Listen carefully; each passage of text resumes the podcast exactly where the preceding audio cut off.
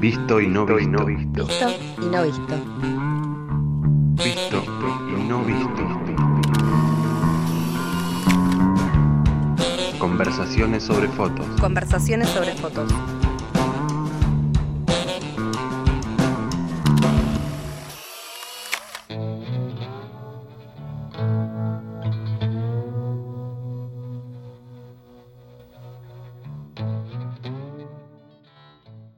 Hola, buenas tardes, bienvenidos a un nuevo Visto y No Visto. En esta ocasión estoy con Abel Alexander del otro lado de- de- del teléfono, del, WhatsApp.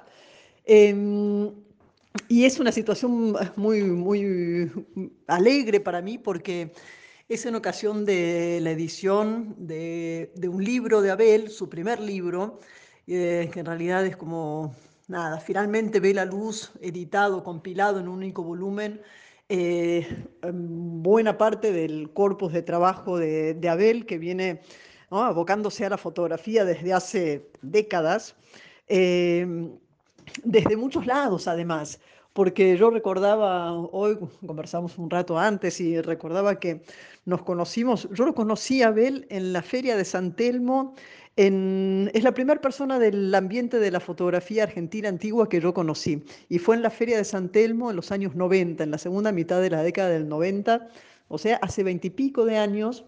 Eh, y para mí fue, como para muchas personas que han conocido a Abel y que conocen a Abel después en, en su trabajo en la Biblioteca Nacional y obviamente en sus escritos, pero como gran propulsor, gran incentivador, ¿no? Ese, ese entusiasmo, Abel, que, que, tenés, que es propio y que al mismo tiempo ¿no? sirve para, para guiar y para proyectar en otros. Entonces, bueno, es una, una gran ocasión que, que tu libro haya salido por editorial, eh, la editorial de Arte por Arte.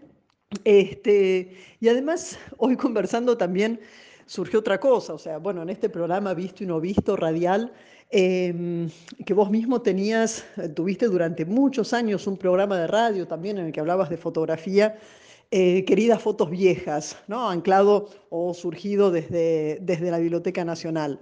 Entonces, bueno, quisiera empezar por ahí como un guiño de radio a radio. Y, por supuesto, antes que nada, agradecerte tu, tu presencia y estar acá conversando conmigo. Bueno, Verónica, Verónica Tel, una amiga de toda la vida, es cierto, me traes muchos recuerdos lindos. Cuando yo en la Plaza del Rego tenía un puesto dedicado a la, a la fotografía antigua argentina que se llamaba Librería El Daguerrotipo, y me acuerdo que, que tuvimos varias reuniones, vos interesados en la figura de tu abuelo, ese gran fotógrafo Gastón Roquín, Así que nos complementamos muy bien. Vos me hablabas de tu abuelo, yo te hablaba de la fotografía argentina en su panorama, y ahí nos conocimos. Y efectivamente, eh, eh, yo tuve un programa de radio, yo trabajé 12 años en la Biblioteca Nacional de la República Argentina, específicamente en la Fototeca Benito Panunzi, como asesor histórico fotográfico, y me acuerdo que apenas ingresé, este, eh, la biblioteca tiene un departamento dedicado a la radio que dirige Ana da Costa, entonces ella me invitó a, que yo explique en su programa este, La muralla y los libros, que es el programa de Radio Nacional Folclórica de la Biblioteca Nacional, que yo hable sobre lo que, lo que hacía la fototeca. Y eso, bueno, me dio pie a este primer programa y la sorpresa es que empezó a llamar mucha gente. Con lo cual, Ana da Costa me preguntó si yo podía tener una, una charla mensual y a partir de ese momento tuve una charla mensual que duró 12 años. Eh, al principio eran dos horas, después este, se redujo a una sola hora, donde yo hablaba de las actividades de la fototeca Benito Panunzi, pero también de la historia de la fotografía argentina. Así que el, el- el- el- el micro al que le puse queridas fotos viejas tuvo mucho éxito hasta que me tuve que jubilar de la Biblioteca Nacional y lamentablemente me fui de la fototeca pero fue un ciclo muy exitoso. Eh, a ver, ¿sabes que antes de, ir a la radio voy a retomar una cosa que dije al principio que tiene que ver con tu lugar en la fototeca? Yo creo que, que es una, bueno, es una, es una pérdida que, que, que hayas debido jubilarte y retirarte de ahí porque era un lugar no solo en tu función formal, ¿no? Este, en términos de trabajador de la biblioteca curando y, cuidando y preservando esa colección, sino porque era un lugar donde, o sea, eras como una persona de consulta, ¿no? O sea, muchos investigadores, sobre todo investigadores jóvenes que llegaban con inquietudes, con preguntas, se llevaban mucho más que el material de la biblioteca, ¿no? A partir de una conversación con vos. Entonces creo, imagino, que ese programa en la radio también tenía ese potencial ¿no? de la interacción con, este, con, con, los oyentes y quienes podían llamar y hablarte.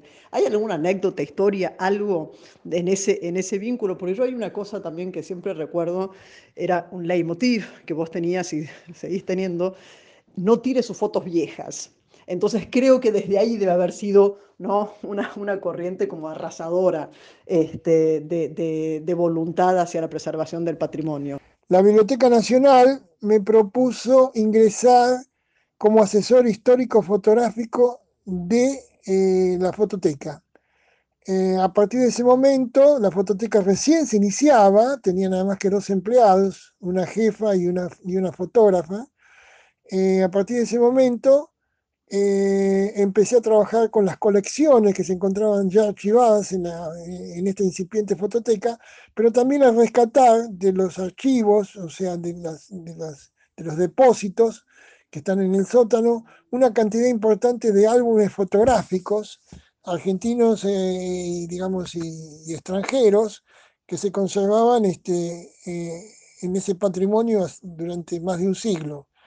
En ese punto quiero, quiero conversar sobre un álbum que realmente fue un descubrimiento muy positivo. Fue el álbum este, de 20 imágenes llamadas Recuerdos de Buenos Aires, hecha por el fotógrafo francés Esteban Gonet, un álbum pionero, el primer álbum organizado como tal sobre la ciudad de Buenos Aires, eh, y digamos lo interesante es que el álbum había ingresado y tenía digamos una dedicatoria en ese punto, había ingresado a la entonces Biblioteca Pública de Buenos Aires el mismo año de 1864 donde se tomaron estas fotografías icónicas y precursoras. Eso permitió que hiciéramos una publicación este, contando digamos las características de estas imágenes tempranas y fue un hallazgo realmente muy positivo porque se conocen muy pocos álbumes de Esteban Bonet sobre recuerdos de Buenos Aires. Esa es una anécdota interesante. Otra que yo realicé gestiones con un argentino que vive afincado en California hace muchas décadas, Bruno Lendaro, que es investigador, fotógrafo y coleccionista de antiguos equipos fotográficos. Y ante, mi, ante la consulta, si la fototeca tenía daguerrotipos, eh, yo le dije que prácticamente no tenía ninguno, entonces con una generosidad poco común, este argentino que vive en California hace más de 50 años, decidió donar su colección de daguerrotipos, ambrotipos, ferrotipos, con destino a la este, fototeca de la Biblioteca Nacional, con lo cual ahora esta colección está entre las más importantes colecciones de daguerrotipos en colecciones públicas en la Argentina. También podría mencionar una donación importante de la familia Madero, son fotografías familiares, pero también fotografías de campo, eh, hay también daguerrotipos, y todas estas experiencias y todas estas historias no solamente las volcaba en el programa que leía Fotos Viejas, sino que, eh, digamos, escrito artículos especializados en, en la revista gratuita Cuadernos de la Biblioteca Nacional, donde siempre tenía a mi disposición dos o tres páginas para desarrollar estos hallazgos, estas historias tan interesantes. Una cosa que me interesa recalcar es que desde la fototeca, desde el Centro de Investigaciones de los Congresos y siempre de mi, de mi, actividad en el campo de la historia de la fotografía argentina, he propiciado eh, la donación. Eh, lo que sucede es que la gente eh, guarda estos archivos de familia y de pronto alguien, por motivos eh, diversos, decide destruir este patrimonio familiar y directamente, eh, bueno, destruye las fotos, eh, las rompe, las quema, las entierra, las deja tiradas este, en la calle. y entonces siempre he propiciado de que cuando pasa esta situación familiar, que no destruyan su foto de familia, sino que las donen a alguna institución, a algún museo cercano. Y en ese sentido hemos tenido donaciones muy importantes en la Biblioteca Nacional. Eh, eso, digamos, lo, lo, divulgábamos a través de queridas fotos viejas o a través de, de la revista este, de, la, de la Biblioteca Nacional. Y en tal sentido hemos tenido donaciones muy interesantes. Por ejemplo, una de las donaciones la generó Felicitas Lunas, porque desde Francia una familia eh, se había empeñado en, donar un álbum que se había hecho en Argentina.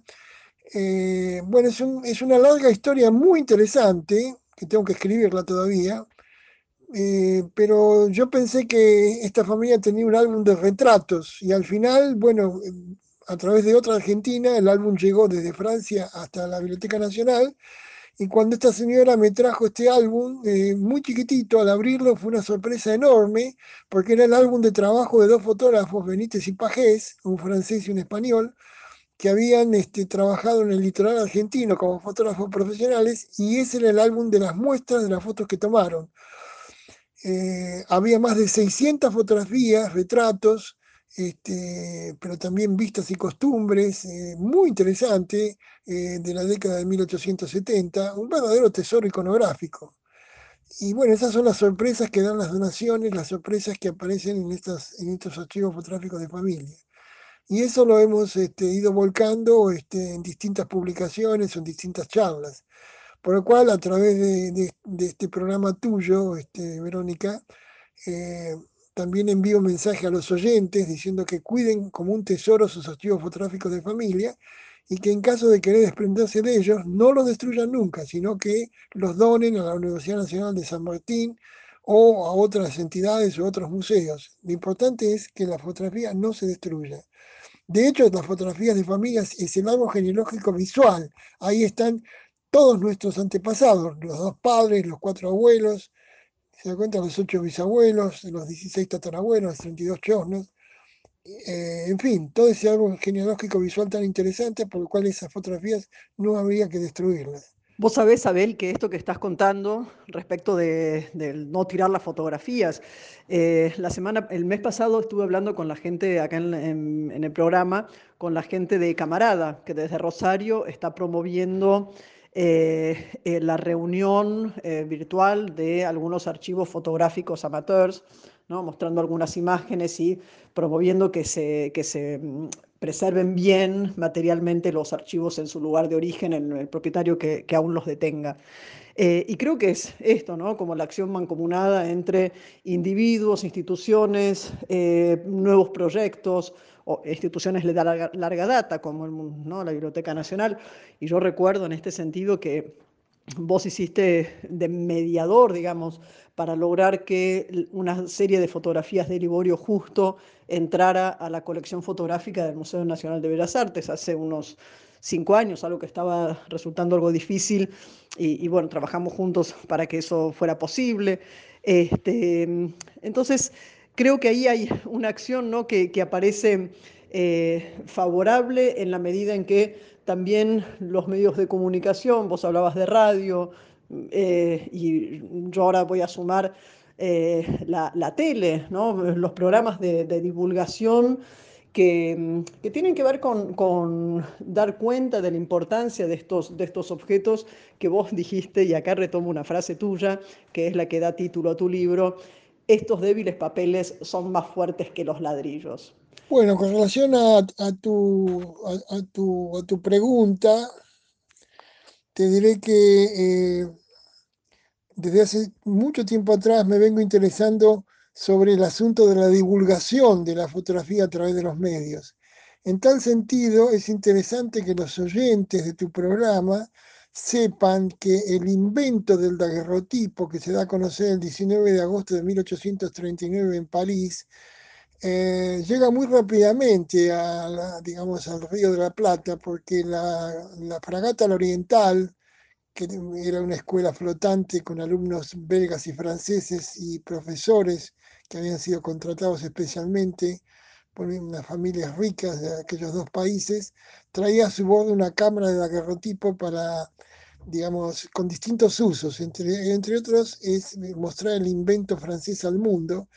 Y en enero de 1840 esta expedición náutica llega al puerto de Montevideo y van a ser algunos argentinos exiliados del gobierno de Juan Manuel de Rosas los primeros, eh, digamos, eh, cronistas de este fenómeno que asombraba al mundo, que era el daguerrotipo, eh, tres de los cuales dejaron documentos escritos de esta experiencia. O sea, el abate Luis Conte, que era, digamos, el capellán de esta expedición de jóvenes que estaban haciendo esta circunnavegación alrededor del mundo, dio algunas demostraciones públicas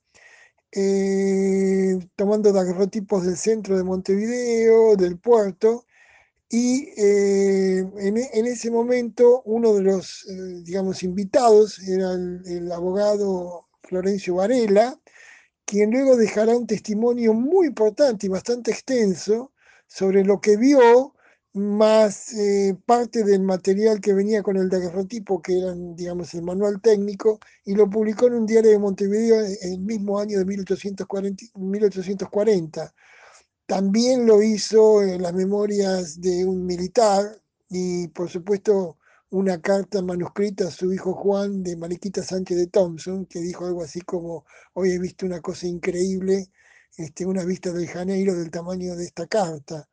Pero lo importante es que a partir de 1840, y gracias a Florencio Varela, que está considerado el primer fotógrafo argentino, porque después se dedicó a lo que se llamaba el arte del daguerrotipo, eh, a partir de ese momento ya hay, digamos, conocimiento de la nueva fotografía a través de los diarios de la época, y esto se va a trasladar después a través de los primeros libros, entre ellos, por ejemplo, eh, la publicación de los anales de la Universidad de La Plata, este, digamos, debido a un suceso muy importante como fue la compra de, las, de la correspondencia y de las... Eh, eh, entre Niepce y Daguerre, la correspondencia entre Niepce y Daguerre, pero además los contratos de invención de ambos inventores, que se encuentran, este, digamos que fue adquirida por este, por este médico higienista, este, Arata, y que junto con el perito Moreno editan en los anales de la Universidad de La Plata estos documentos en francés y castellano. Después vendrán algunos eh, títulos precursores sobre la fotografía argentina, como los ensayos del doctor Julio Felipe Riobó en, 1940, el primer, primer historiador de la fotografía argentina, el primer coleccionista de estos daguerrotipos y ambrotipos. Luego, por ejemplo, eh, el historiador Federico Palma sobre la fotografía en corrientes, hasta la década del 80 que se produce este, una conjunción realmente fantástica y varios autores comienzan a escribir sobre la historia de nuestra fotografía por ejemplo, este, en primer lugar Miguel Ángel Cuarterolo con Beque Casavalle en Imágenes de Río de la Plata, luego Juan Gómez en la historia de la fotografía del siglo XIX.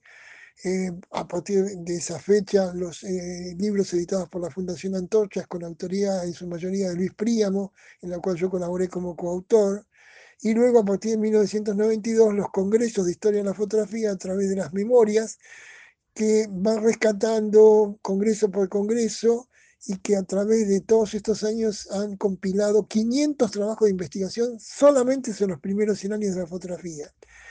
Y ahí también me interesa el tema de cómo la fotografía se fue divulgando primero a través de la radio, aquella radio que se inicia con los locos de la azotea en la década del 30, y luego este, a partir de la década del 50 a través de la televisión. Siempre hubo programas de radio, como el tuyo, Verónica, o como el mío, la Biblioteca Nacional, y también programas de televisión. Y pienso en voz alta que tendríamos nosotros que eh, tratar de, digamos, de investigar y de publicar cómo fue, cómo fueron, quiénes fueron los autores de estos programas. Me acuerdo de Juan Gómez, que tenía un programa de radio, también de un fotógrafo del Fotoclub Buenos Aires, que durante muchos años tuvo un programa llamado Marano, pero hay muchos. Yo sé que Pedro Otero también tenía un programa de radio. En fin, hay que rescatar eh, la divulgación de la fotografía a través de los medios de comunicación, una tarea este, que puedan hacer muy bien los, los, los, estudiantes de historia de la fotografía. Totalmente, Abel, habría que hacerlo, junto con esta historiografía que acabas de trazar. Y bueno, con esto estamos para un tango. El tango se llama Fotos Viejas de Tango Splin Orquesta. Y a la vuelta vamos con estos débiles papeles.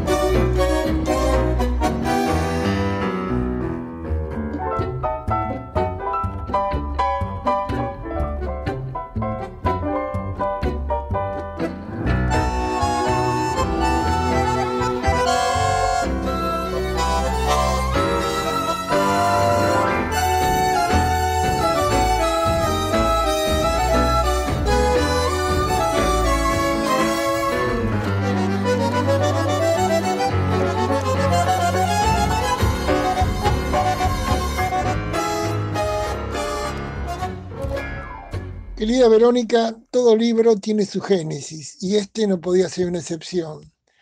Escribo sobre historia de la fotografía desde hace más de 30 años, impulsado por rescatar la historia de mis antepasados fotógrafos, este, mi tatarabuelo Adolfo Alexandre y sus cinco hijos, que también fueron fotógrafos en este país.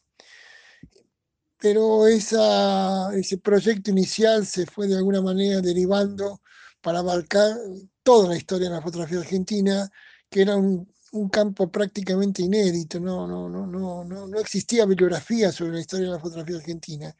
Eso me llevó a escribir numerosos artículos y trabajos de investigación, luego también a participar en calidad de coautor en libros eh, muy importantes como la colección de la Fundación Antorchas, este, dirigida por Luis Príamo, también con Miguel Ángel Cuarterolo, con César Gota. Estábamos en esa situación y habían pasado décadas, eh, editar a veces complicado, siempre hay que conseguir un, editor o unos fondos para poder hacerlos, pero vino mi auxilio eh, una hada madrina que es Luz Castillo, eh, con la cual tuvimos una conversación muy interesante y se ofreció para organizar el decimosegundo Congreso de Historia de la Fotografía en las instalaciones de Arte por Arte, una entidad que hace décadas que está volcada al campo de la fotografía también editar la memoria del Congreso anterior, que se había hecho cinco años antes en Chascomús, o sea, la memoria número 11, con más de 50 ponencias de investigación. Y luego de este exitoso Congreso, este, que se hizo en Arte por Arte, surgió la posibilidad de publicar algún trabajo de mi autoría. La responsabilidad cayó en el editor Francisco Medail, al cual le agradezco muchísimo su paciencia, su tenacidad, este, para, digamos, llegar a conformar este libro, el cual este, es una recopilación de trabajos anteriores, de trabajos de investigaciones, eh, tanto para algunos medios este, como para exposiciones. Y finalmente, mm, este, Francisco tomó una frase que yo dije en algún momento, que estos débiles papeles son más fuertes que los ladrillos, refiriéndome al hecho de que siendo realmente débiles, porque la fotografía es un papel muy delgado, un papel sensible muy delgado, pero a pesar de eso ha demostrado de que es muy fuerte porque eh, muchas obras materiales, muchas, muchos edificios importantes, muchas, muchas, muchas viviendas, muchos monumentos se han destruido eh, por diversos motivos pero subsisten a través de estos débiles papeles que son las obras fotográficas. Bueno, finalmente eh, entusiasmó la idea de hacer este, este libro, que sería el tercero de la colección, que se llama este Pretérito Imperfecto. y entonces lo que sucedió es que le remitía a Francisco en época de pandemia, donde no podíamos encontrarnos físicamente, eh, esta antología. Al principio le mandé 75 trabajos de investigación, prácticamente casi todos del siglo XIX, y él escogió 25 de estas obras este, y la publicó en este tercer tomo de Pretéritos, Pretéritos Imperfectos, es, un libro este, muy, muy, muy bien este, diagramado, eh, excelente calidad de papel de la tapa, tiene más de 240 páginas, eh, por supuesto un libro ilustrado con fotografías, y en el cual se desarrollan 25 historias, divididas en tres grandes temas, firmas, geografías y comunidades.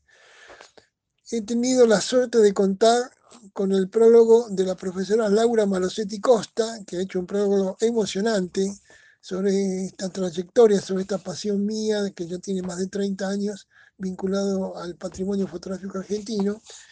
Y eh, por supuesto eh, agradezco a, centenares de personas que me han ayudado en este, en, este, en, este, en este recorrido, en esta cabalgata por la historia fotográfica nacional, gente que ha colaborado siempre, Así que bueno, pido disculpas a los que me puedo haber olvidado, pero hay un, hay un, hay un, agradecimiento bastante grande. Y para los eh, oyentes, te digo que las firmas son Alejandro Wicon, Antonio Pozo, Benítez y Pajés, Bernardo González, Cristiano Junior, Juti Brooks, Eugenio Avanzi, Freitas, Joe Chandler, Herbert Kirchhoff, Hipólito Fritot, Lucien Cantón y Samuel Rimate. A estos hay que sumarle las geografías, o sea, historias de localidades, en, su mayoría o, casi totalmente localidades de la provincia de Buenos Aires, que por una u otra manera, eh, digamos, desarrollé eh, estos trabajos de investigación, que en muchas de estas localidades, este es el primer, el primer trabajo sobre historia de la fotografía local. Ellos son la localidad de Valcárcel, Benito Juárez, General Lavalle, Mar del Plata, Sanadillo y por último San Antonio de Aleco. Luego hay un tercer capítulo llamado Comunidades, y en este capítulo eh, hablo de, digamos, son trabajos de investigación de este largo aliento, están dedicados a los afroargentinos, yo realicé la primera historia de la fotografía y la comunidad afroargentina, eh, gauchos, italianos y masones. Y por último hay un apéndice que registra eh, dos temas muy interesantes, que es la fotografía estereoscópica. Nunca se había hecho un trabajo, digamos, de investigación sobre cómo fue el desarrollo de la fotografía estereoscópica en el país. Y eh, otro tema muy interesante que son los daguerrotipos eróticos que circularon en el país este, y que formó parte de una muestra antológica que hizo Laura Manosetti Costa en el Museo Nacional de Bellas Artes. Son trabajos muy interesantes este, ilustrados con fotografías, obviamente cada uno de ellos. Eh, por ejemplo, Alejandro Wicon, a pesar de ser quizá el fotógrafo retratista más famoso del país, hasta este momento no se había hecho una biografía de él. A pedido de la Secretaría de Cultura y Educación me pidieron hacer este trabajo y a pesar de que lo publicaron, digamos, reducido, el trabajo habla sobre la vida y la obra de este inglés que le compra el estudio a Cristiano Junior en 1868 y que abre las puertas de un atelier que concitó desde el primer momento una clientela muy especial de alto poder adquisitivo este, sobre la calle Florida. O, por ejemplo, un italiano, uno de los tantos que trabajaron en el país, hay que decir que entre el último tercio del siglo XIX y las primeras décadas del siglo XX, la fotografía profesional argentina estuvo dominada por los profesionales de origen italiano. Y Antonio Pozzo fue uno de ellos, y uno de ellos muy importante. Acompañó las tropas de, Roca en la llamada campaña al desierto, documentó eh, el, nacimiento de los ferrocarriles argentinos a través de la porteña, la línea del ferrocarril oeste, en 1857. Eh, en fin, sus obras son realmente muy importantes. Benítez y Pajes, del cual ya hablamos, estos fotógrafos que durante cuatro o cinco años recorrieron el litoral argentino tomando fotografías en estos pueblos de la provincia de Corrientes, este, de Entre Ríos e inclusive de Uruguay. Bernardo González, a quien se le debe el único álbum que se conoce sobre la casona de Rosas, justamente tomada un año antes de su demolición. Bueno, Cristiano Junior, una figura gigantesca, un portugués que se afincó en Argentina, en Buenos Aires, en 1868, que abrió su estudio, que después va a ser el de Wicon, y que al final de su carrera este, realiza una tour por, el país conocido, este, documentando todas las provincias del noroeste.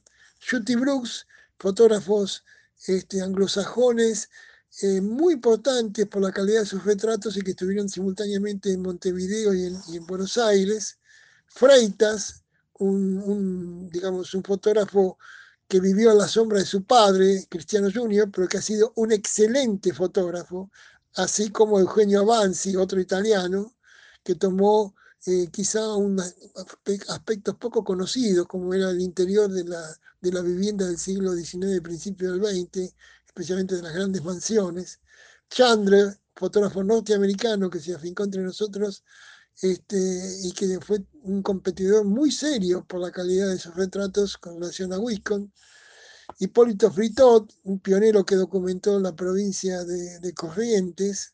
Lucien Cantón, que tuvo un, estudio fotográfico volcado a la explotación de las tarjetas de visita o de visit. Eh, y por ejemplo, Samuel Rimate, un suizo eh, que realizó las más importantes vistas eh, urbanas y rurales del país, tanto de Buenos Aires como las provincias del interior. En fin, todo, toda una trayectoria que está volcada en este libro de 240 páginas y que yo recomiendo como autor porque realmente es muy bueno el libro y les va a encantar. y yo también recomiendo. Y vos sabés que mientras te escuchaba hablar, se llegan a escuchar también cómo vas pasando las páginas del libro. Eh, así que entre ambas cosas, yo creo, entre lo que narrás de los contenidos y ese pasar de páginas, dan ganas de, surfear este libro. Eh, que por suerte yo ya tengo. Así que, Abel, me queda agradecerte haber estado acá conmigo. Me encantó que contaras también la cocina del libro, este, el trabajo editorial. Y mm, bueno, y te dejo con un gran abrazo y gracias. Y a todos eh, nos vemos, nos escuchamos en un mes. Un abrazo.